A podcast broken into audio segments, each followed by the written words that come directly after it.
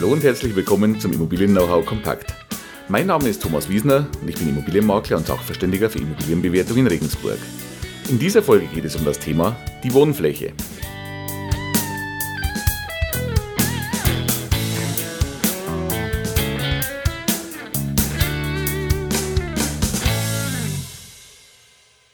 Ja, heute eine Folge, die eigentlich jeden betrifft, der irgendwo mit einer Wohnung, mit einem Haus, mit einer Immobilie zu tun hat. Das Thema die Wohnfläche. Das betrifft Eigentümer von Häusern oder Wohnungen genauso wie Vermieter, genauso wie Mieter.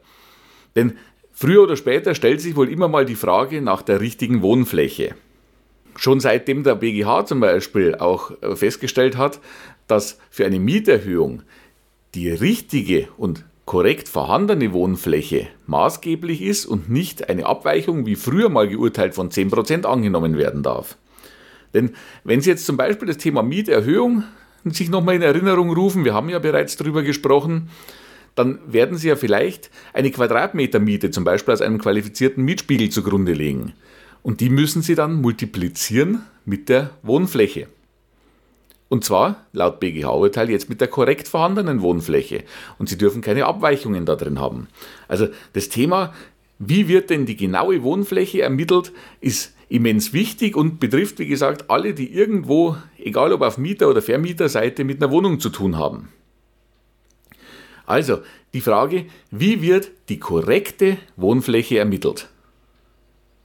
Und da haben wir jetzt schon das ganz große Problem. Denn die korrekte Wohnfläche gibt es nicht. Ja, was meine ich damit? Die gibt es nicht. Ganz einfach. Es gibt verschiedenste Berechnungsgrundlagen, verschiedene Verordnungen, wie denn diese Wohnfläche zu ermitteln ist. Es gibt da zum Beispiel die zweite Berechnungsverordnung, es gibt die Wohnflächenverordnung, es gibt die DIN 277 und bestimmt noch ein paar andere Geschichten auch dazu, aber das sind die, die in der Praxis am häufigsten vorkommen gerade wenn es um Wohnraum geht. Wenn es um Wohnraum geht, heutzutage wird Ihnen vor allem die zweite Berechnungsverordnung und die Wohnflächenverordnung in der Praxis unterkommen. Aber jetzt ganz wichtig, wenn Sie zum Beispiel hergehen wollen und wollen eine bestehende Wohnflächenberechnung überprüfen, also Sie wollen ein Aufmaß machen und sehen, kommt denn da das gleiche raus wie in der vorliegenden Wohnflächenberechnung dann schauen Sie zuallererst, nach welcher Berechnungsgrundlage wurde diese vorliegende Wohnflächenberechnung erstellt. Da muss irgendwo im Normalfall ein Hinweis drauf sein, der zum Beispiel sagt, nach der zweiten Berechnungsverordnung oder nach der Wohnflächenverordnung oder eben zum Beispiel nach der DIN 277. Denn grundsätzlich sind Sie erstmal frei in der Wahl, nach welcher Grundlage Sie die Wohnfläche berechnen. Grundsätzlich deshalb, weil wenn Sie zum Beispiel, wenn es heutzutage um äh, öffentlich geförderten Wohnraum geht, dann ist die Wohnflächenverordnung vorgeschrieben. Aber ansonsten haben Sie Wahlfreiheit. Es hat sich aber herauskristallisiert, dass mittlerweile die Wohnflächenverordnung eigentlich das ist, was man am häufigsten hernimmt. Früher war das mal die zweite Berechnungsverordnung. Aber schauen Sie, nach was wurde dort berechnet und dann müssen Sie natürlich auch die Vorschriften dieser Verordnung wieder anwenden, um die Flächen zu überprüfen.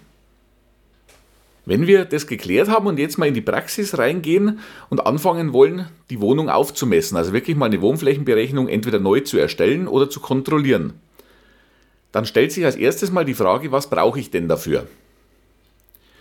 Also im Idealfall verwenden Sie für das Aufmaß der großen Flächen, also Länge mal Breite des Raumes, am besten ein vernünftiges Lasermessgerät. Denn damit haben Sie zum einen die beste Genauigkeit und es geht auch am einfachsten und am schnellsten. Also bitte, wenn dann aber ein vernünftiges Lasermessgerät verwenden und auch wirklich ein Lasermessgerät. Denn wenn Sie im Baumarkt die ganz billigen Geräte, die Entfernungsmesser sehen, dann sind es oftmals Ultraschallgeräte. Und da haben Sie das Problem, dass die Genauigkeit wesentlich schlechter als bei einem vernünftigen Lasermessgerät ist. Also bitte, wenn dann ein vernünftiges Lasermessgerät verwenden, entweder Sie haben sowas oder Sie können sich sowas ausleihen oder Sie beauftragen entsprechend einen Profi mit dem Aufmaß, der wird auch mit so einem Gerät messen. Sie können natürlich auch ein Bandmaß dazu verwenden oder einen Meterstab oder Zollstock. Es wird halt die Genauigkeit etwas drunter leiden und vor allem brauchen Sie wesentlich länger und es ist komplizierter.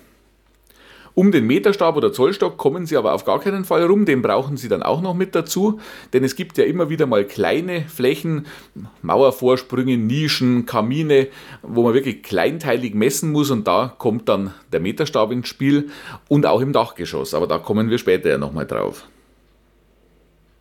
Also, wenn wir jetzt anfangen zu messen, wir haben jetzt das Equipment vorliegen, dann gehen Sie her an einen Raum und messen erstmal Länge mal Breite den Raum auf. Also mein Vorschlag, erstmal ohne Berücksichtigung zum Beispiel von dem Kamin oder so, der drin ist, einfach mal Länge mal Breite messen und dann müssen wir sehen, was müssen wir wieder abziehen von dem Ganzen. Abziehen müssen Sie das, was nach der von Ihnen gewählten Berechnungsverordnung nicht zur Wohnfläche gehört. Jetzt im Fall der Wohnflächenverordnung äh, ist es zum Beispiel so, dass Sie Mauervorsprünge, im, in den meisten Fällen in der Praxis haben Sie doch irgendwo einen Raum, wo in so einer Ecke zum Beispiel ein Kamin drin steht. Solche Geschichten müssen Sie natürlich abziehen von dem eigentlichen Länge mal Breite Spiel. Wenn das Ganze über 0,1 Quadratmeter ist und wenn es über 1,50 Meter ist, also wenn Sie so eine kleine Abmauerung haben, die nur einen Meter hoch ist und auch nur 5 auf 5 Zentimeter ist, dann müssen Sie das nicht abziehen. Wenn es mehr als 0,1 Quadratmeter einnimmt und höher als 1,50 ist, dann muss es weg von der Wohnfläche. Genauso auch das Thema Treppen. Treppen, die mehr als drei Steigungen haben und auch die Podeste dieser Treppen, also zum Beispiel eine ganz normale Geschosstreppe vom Erdgeschoss ins erste Stockwerk, diese Grundflächen drunter müssen Sie abziehen von der Wohnfläche. Also alles, was unterhalb der Treppe in diesem Geschoss liegt, gehört nicht zur, äh, zur Wohnfläche. Grundsätzlich muss man natürlich auch sehen, was ist denn überhaupt Wohnfläche, wo ist überhaupt Wohnfläche. Also wenn Sie zum Beispiel Abstellräume außerhalb der eigentlichen Wohnung haben, dann sind, ist es auf keinen Fall eine Wohnfläche. Ein klassischer Keller ist auch keine Wohnfläche. Eine Garage ist auch keine Wohnfläche. Also Sie müssen natürlich auch schauen, welche Räume sind denn Wohnräume und damit auch zur Wohnfläche zu zählen. Knifflig wird das Ganze jetzt, wenn wir ins Dachgeschoss gehen. Im Dachgeschoss, wenn Sie ein normales Satteldach haben, dann werden wir irgendwo Dachschrägen haben. Und da ist jetzt oftmals die größte Unsicherheit, wie ist denn die Wohnfläche im Dachgeschoss zu ermitteln. Die zweite Berechnungsverordnung und die Wohnflächenverordnung handhaben das sehr ähnlich, also gehen wir einfach mal auf diesen klassischen Fall ein. Dann merken Sie sich einfach den Grundsatz. Alle Flächen, die eine Raumhöhe unter einem Meter haben, die rechnen Sie gar nicht rein in die Wohnfläche. Alle Flächen, die ab einem Meter bis zu zwei Meter Raumhöhe sind, die rechnen Sie nur zu 50 Prozent, also zur Hälfte in die Wohnfläche rein. Und alles, was dann über zwei Meter Raumhöhe hat, das wird wieder voll zur Wohnfläche gerechnet. Also jetzt von der Mitte so eines klassischen Dachgeschosses aus gesehen, haben wir in der Mitte eine Fläche, die ist höher als zwei Meter, die kommt komplett in die Wohnfläche. Dann haben wir Flächen, die unter 2 Meter sind, aber noch höher als 1 Meter, die zur Hälfte anrechnen. Und alles, was dann unter 1 Meter zur Seite hinkommt, das wird gar nicht mehr berechnet. Das erklärt auch, wenn Sie vielleicht mal in eine Bauzeichnung reingeschaut haben und haben ein Dachgeschoss sich angesehen, dann finden Sie da in den meisten Fällen auch so gestrichelte Linien drin im Dachgeschoss. Da finden Sie im Normalfall eine 1 Meter Linie und eine 2 Meter Linie. Das ist genau aus diesem Grund dort aufgeführt, um zu sehen, wo hat man denn noch diese Wohnraumqualitäten. Und dann noch das Thema Terrassen, Balkone, Wintergärten. Da ist auch oftmals viel Unsicherheit vorhanden und da gibt es oftmals auch Differenzen zu dem Thema, wie wird denn sowas als Wohnfläche angerechnet. Wenn wir mal die Balkone nehmen, dann sagt die Wohnflächenverordnung, da keine ganz genaue Angabe darüber aus. Denn es heißt da drin, diese Flächen werden zu 25% oder bis zu 50% einberechnet. Ja, was jetzt eigentlich? 25 oder 50? Also fest steht schon mal 25% auf jeden Fall. Also Sie können ein Viertel der Grundfläche als Wohnfläche ansetzen bei einem Balkon. Dann lässt die Wohnflächenverordnung eben bis zu 50% zu. Man sagt jetzt aber, dazu müsste dieser Balkon eine höhere Wohnqualität haben als der ganz klassische Durchschnitt. Im Zweifelsfall kann man darüber streiten. Es ist wie gesagt nie komplett in der Verordnung festgelegt. Aber wenn Sie ein Viertel ansetzen, sind Sie auf jeden Fall auf der sicheren Seite. Wenn Sie sagen, zum Beispiel, dieser Balkon hat eine besonders tolle Belichtung, der ist überdacht, da kann ich auch bei Regen draußen sitzen. Der hat einen, ja, warum auch immer, eine besonders hohe Aufenthaltsqualität, dann können Sie auch bis zu 50 Prozent ansetzen. Im Umkehrschluss heißt es, oftmals sind 50% angesetzt. Man müsste jetzt also, wenn man sagt, das ist zu viel, wiederum nachweisen, dass der keine besonders hohe Aufenthaltsqualität hat, weil er vielleicht sowieso schon winzig klein ist, zu der Hauptverkehrsstraße rausgeht und auch nur auf der Nordseite liegt. Sie sehen, hier ist also ein bisschen Konfliktpotenzial drin und ich kann Ihnen da auch keine ja, Paradelösung dafür bieten, denn die gibt es nicht. Wenn Sie auf Nummer sicher gehen wollen mit Ihrer Wohnflächenberechnung, setzen Sie 25% an. Die sind auf jeden Fall schon mal richtig. Wenn Sie sagen, okay, der hat eine höhere Aufenthaltsqualität, was oftmals ja auch gegeben ist, und Sie sagen, Sie haben eine Südseite, eine Westseite, Sie haben einen überdachten Balkon, dann kann man auch bis zu 50% ansetzen. Eines bin ich noch schuldig, den Wintergarten.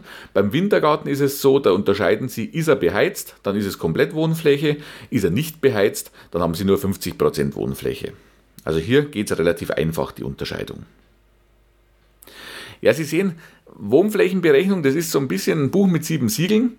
Wenn Sie da wirklich Zweifel haben, dann holen Sie sich einen Profi, der das Aufmaß macht. Denn zum einen, ich habe es vorhin gesagt, der hat das Equipment dazu, dass er es ordentlich machen kann. Auf der anderen Seite kennt er auch die Verordnungen im Detail und kann darauf eingehen.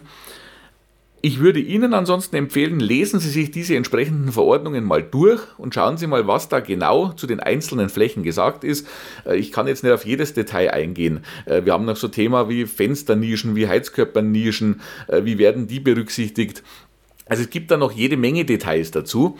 Schauen Sie sich doch einfach mal das an. Googeln Sie einfach mal nach den Stichworten Wohnflächenverordnung, googeln Sie nach dem Stichwort zweite Berechnungsverordnung und eventuell auch noch nach dem Stichwort DIN 277, also der DIN-Norm 277. In der Regel, vor allem in der zweiten Berechnungsverordnung, in der Wohnflächenverordnung, werden Sie für Ihre Wohnung das meist Maßgebliche finden.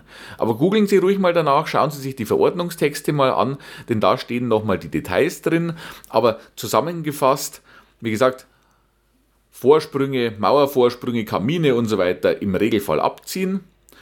Im Dachgeschoss ganz wichtig, alles unter einem Meter nicht anrechnen, alles zwischen ein und zwei Meter zur Hälfte anrechnen. Balkone zu einem Viertel oder bis zu 50 Prozent anrechnen und Wintergärten, wenn sie beheizt sind, 100 Prozent, wenn sie nicht beheizt sind, nur zu 50 Prozent. Das als Zusammenfassung. Ich hoffe, ich konnte für Sie ein bisschen Licht in das Thema Wohnflächenberechnung und Wohnfläche reinbringen. Würde mich freuen, wenn es so ist, wenn Sie ein bisschen was daraus mitnehmen konnten. Wenn es Ihnen gefallen hat, wenn Sie sagen, das ist auch für andere eine interessante Geschichte, dann wie immer die kleine Bitte, geben Sie mir eine positive Bewertung auf iTunes oder auf YouTube, schreiben Sie mir eine Rezension, schreiben Sie mir eine Bewertung, schreiben Sie da gerne auch Ihre Fragen rein, dann können wir rund um die Immobilie auf Ihre Fragen eingehen und einen Podcast machen, der Ihre Fragen beantwortet. Hinweis auch noch auf meine Facebook-Seite, da können wir gerne auch unter der jeweils am Montag geposteten Folge nochmal drüber diskutieren oder nochmal Fragen klären. Ansonsten finden Sie mein Unterstützungsangebot rund um die Immobilie immer auf meiner Internetseite immobilienberatung-wiesner.de. Wie gesagt, auch auf meiner Facebook-Seite Facebook slash Immobilienberatung Thomas Wiesner. Nein, falsch, Immobilienberatung Wiesner in dem Fall. Die Links aber ganz einfach in den Show Notes, da müssen Sie sich jetzt nicht aufschreiben. Die Links finden Sie in der Beschreibung, in den Show Notes. Wie gesagt, da finden Sie immer aktuelle Tipps rund um die Immobilie. Wenn es Ihnen gefallen hat, Daumen nach oben würde mich freuen. Ansonsten sage ich danke fürs Zuhören. Ich freue mich auf die nächste Woche, wenn Sie auch wieder mit dabei sind. Und bis dahin, Ihr Thomas Wiesner.